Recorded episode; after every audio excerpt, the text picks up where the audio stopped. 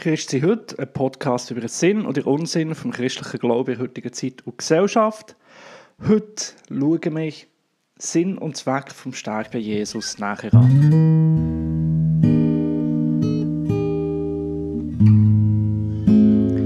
Ciao zusammen, wir starten in eine neue Serie und zwar wollte ich euch mitnehmen in eine Post-Ostern Serie, sprich wir ähm, nehmen die Gedanken nochmal auf, die ich an unserer Osterfreizeit geteilt habe. Irgendwie auf dem Herzen, die an einem breiteren Publikum, euch als Podcast-Community auch noch zugänglich zu machen. Und das unter anderem auch, weil es irgendwo sinnvoll und stimmig finden, nach der Resonanzserie Ostern doch nochmal vertiefter anzuschauen, weil, wie in der letzten Serie erwähnt, ist Ostern ja eigentlich das Resonanzfest und ich finde, gerade die Gedanken, die wir miteinander Ostern angeschaut haben, die ich euch hier auch noch teilen möchte, ja, vertiefen doch die Resonanzserie nochmal speziell in christlicher Hinsicht, wie können wir resonant mit Gott sein. Und zwar, wenn wir heute anschauen, wieso ist Jesus am Kreuz gestorben? Das ist keine tiefgehende Auseinandersetzung mit der Atonement, mit der ganzen Theologie vom Sterben von Jesus, sondern ein beschränkter Blickwinkel auf das Sterben von Jesus, den ich mega hilfreich finde. Seid ihr ready? Folgende Struktur hat einen Kurzinput. Ja, vielleicht. Ja, ganz sicher. Nein, auf keinen Fall. Ja trotzdem. Gespannt? Also, lasst uns einsteigen ins erste Jahr. Ich finde es so schön, dass Ostern so in das Frühlingserwachen hineingeht. Gerade in Europa, jetzt mit der Zeitumstellung, kommt Ostern in die Zeit hinein, wo es plötzlich wieder hell wird, Blumen sprießen und das Leben erwacht. Und ich liebe den Frühling, das tut mir so gut.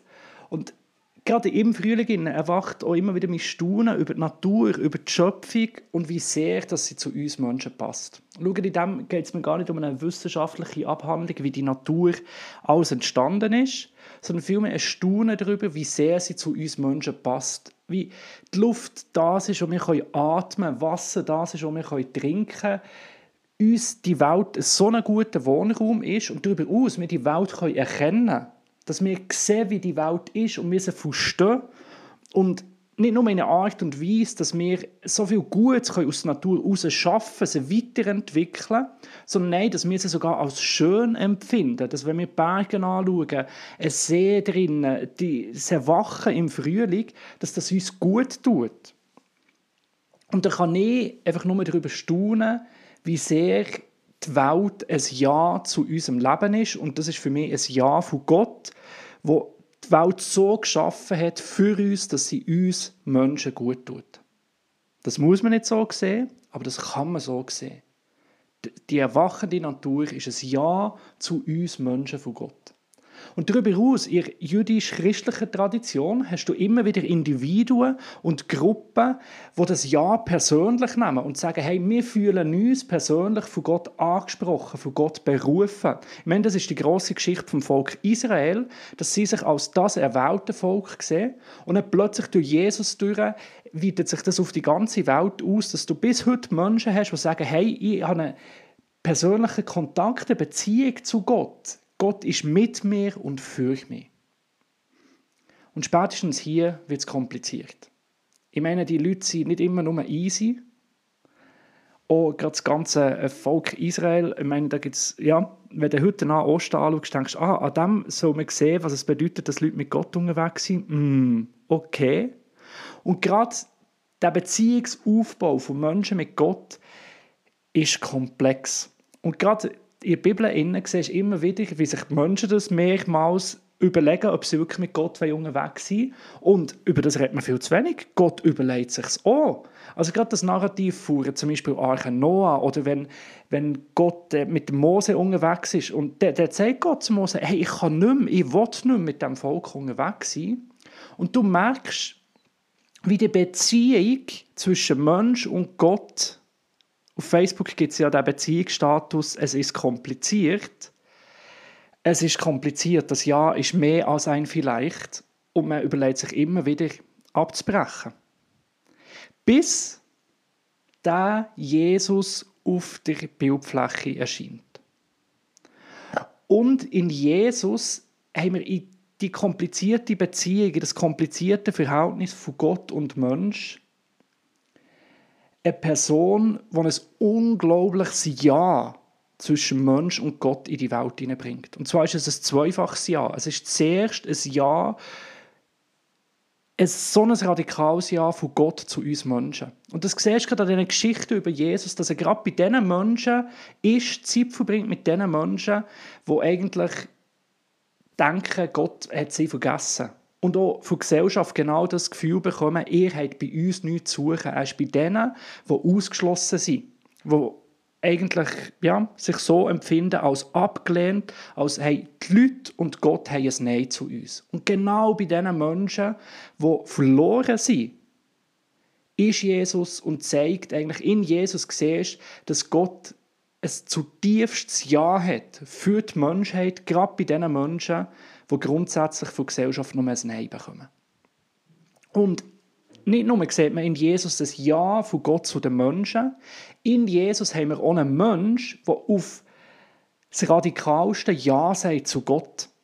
In den Evangelien lese ich, wie Jesus sagt, ich kann nichts machen, außer das, was ich sehe, dass der Vater tut. Oder gerade sein Sterben ist eine Bejahung von Gottes Weg bis ins Radikalste. Ich sage Ja zu Gott, auch wenn es mein Leben kostet. Und so ist Jesus das doppelte Ja, das Ja von Gott zu uns Menschen und das Ja von, von, von, Mensch, von Menschheit zu, zu Gott. Und wie reagieren wir auf das?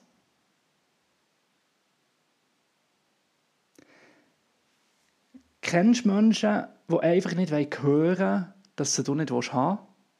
Leute, wo du eigentlich immer wieder Zeichen gibst, hey, schau, ich habe keine Zeit für dich, ich möchte dich nicht in meinem Umfeld haben. Ähm, ich, ich spüre, du möchtest Beziehung zu mir aufbauen, aber ich will nicht. Vielleicht hast du so Leute in deinem Umfeld.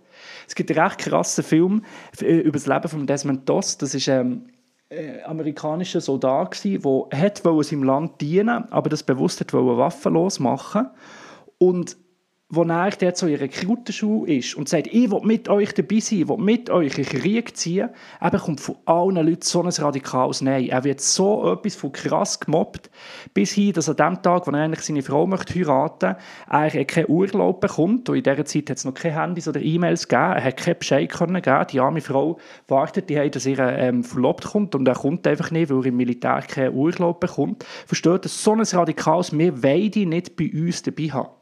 Und der Desmond Doss geht einfach nicht weg. Und genauso wie der Desmond Doss von seiner ähm, Kompanie abgelehnt ist worden, viel krasser hat ähm, die Menschen in der Zeit von Jesus Jesus abgelehnt und gesagt, schau, wir wollen ihn nicht bei uns haben.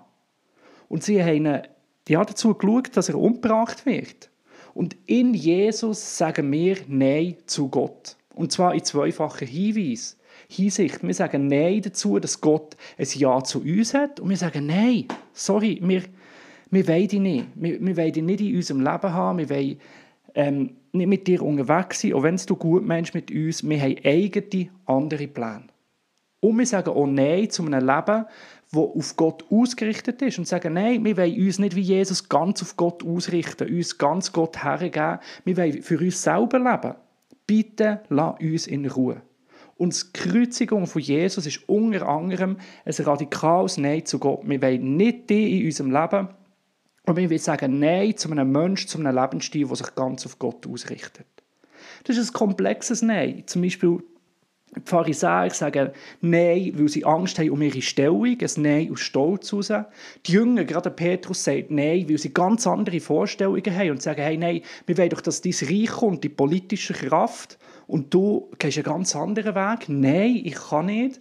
Oder ein Nein von einem Pilatus, wo eigentlich möchte Jesus freilassen, aber unter dem Druck vom Volk, unter dem Gruppendruck, sich am System, am Zwang gibt und halt Nein sagt, weil er nicht bereit ist, das System zu ändern.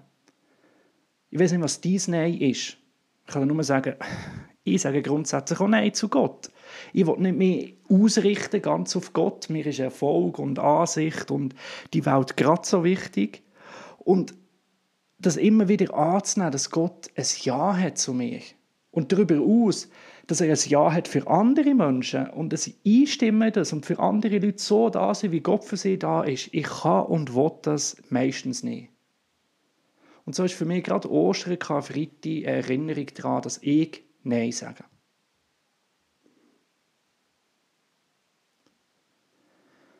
Und was macht Gott in Jesus? Er sagt trotzdem Ja. Es gibt eine Radikalität von einem trotzdem Ja, wo unglaublich krass ist. Lass uns nochmal die Geschichte von Desmond Doss aufnehmen. Er ist dann wirklich mit seiner Kompanie in Krieg und in einer Schlacht gegen die Japaner bei Oki, Okinawa hat ähm, seine Truppe unglaubliche Niederlage erlitten. Und im Film Hacksaw Ridge, wo, wo das Ganze verfilmt wird, wird so eindrücklich dargestellt, wie er als waffenloser Sanitäter die ganze Nacht durch eine Person nach dem anderen rettet. Und er holt die aus dem Graben raus, die so gemein, so fies, so destruktiv waren zu ihnen. Und nicht nur mit Wort, mit seinem ganzen Handeln sagt er. Und auch wenn ihr mich nicht wollt, ich bin mit euch und ich bin für euch und ich gehe nicht weg. Sein Vorgesetzter hat ihn nachher ehren für die Rettung von 100 Leuten. Dort hat man gesagt, nein, es waren höchstens 50 Leute. Sie haben sich nachher dafür geeinigt, dass er in, in dieser Schlacht eigenhändig 75 Leute gerettet hat. Und verstehst wenn du etwas so mobst, etwas so dissest und eigentlich in so einer radikalen Weise, da reden wir von Leben und Tod, trotzdem für dich da ist und dich rettet, das macht etwas in dir. Und nichts anderes ist, ist Sterben von Jesus und nicht besonders an seine Auferstehung. In Jesus sehen wir, dass Gott in unser Nein, in unsere Ablehnung, in unsere Verweigerung von ihm auch nicht weggeht und sagt, ich bleibe und ich habe trotzdem ein Ja zu dir, zu euch. Wie es im Kolosser 1,22 so wunderschön steht. Doch nun hat er euch wieder zu seinen Freunden gemacht. Durch seinen Tod am Kreuz in menschlicher Gestalt hat er euch mit sich versöhnt, um euch wieder in die Gegenwart Gottes zurückzuholen und euch heilig und makellos vor sich hinzustellen.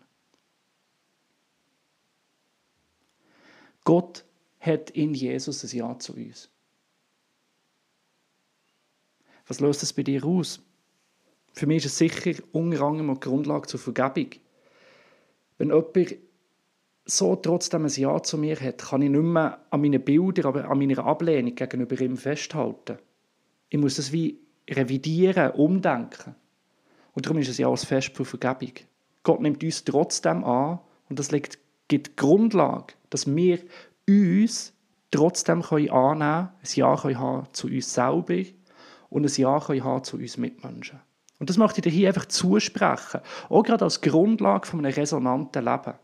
Gott hat ein zutiefst radikales Ja, ein Ja trotzdem zu uns.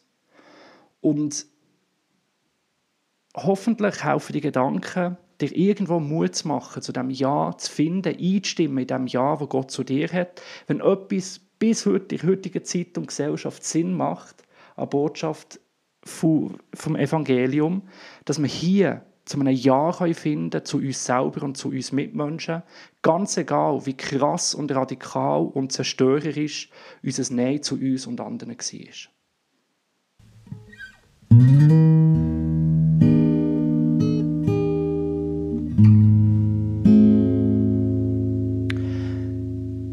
Danke vielmals fürs Zuhören. Praktische Umsetzung von diesen Gedanken ist Vergebung gegenüber dir selber oder an einer Person, was dran ist, sie loszulassen, zu vergeben, vielleicht auf einen Weg zu machen, um zu denken über die Person und die Beziehung zu ihr. Nächste Woche machen wir hier weiter mit der Frage, was ist, wenn Gott im Grab liegt, du ihn nicht mehr spürst, er nicht mehr da ist. Ich würde mich freuen, wenn du den Kanal hier abonnierst darfst du gerne mal noch auf meiner Homepage vorbeischauen, christiangefellich.org. Dort findest du auch meine IBAN-Nummer, wenn du den Podcast möchtest unterstützen. Macht's gut, ciao zusammen, bis nächste Woche.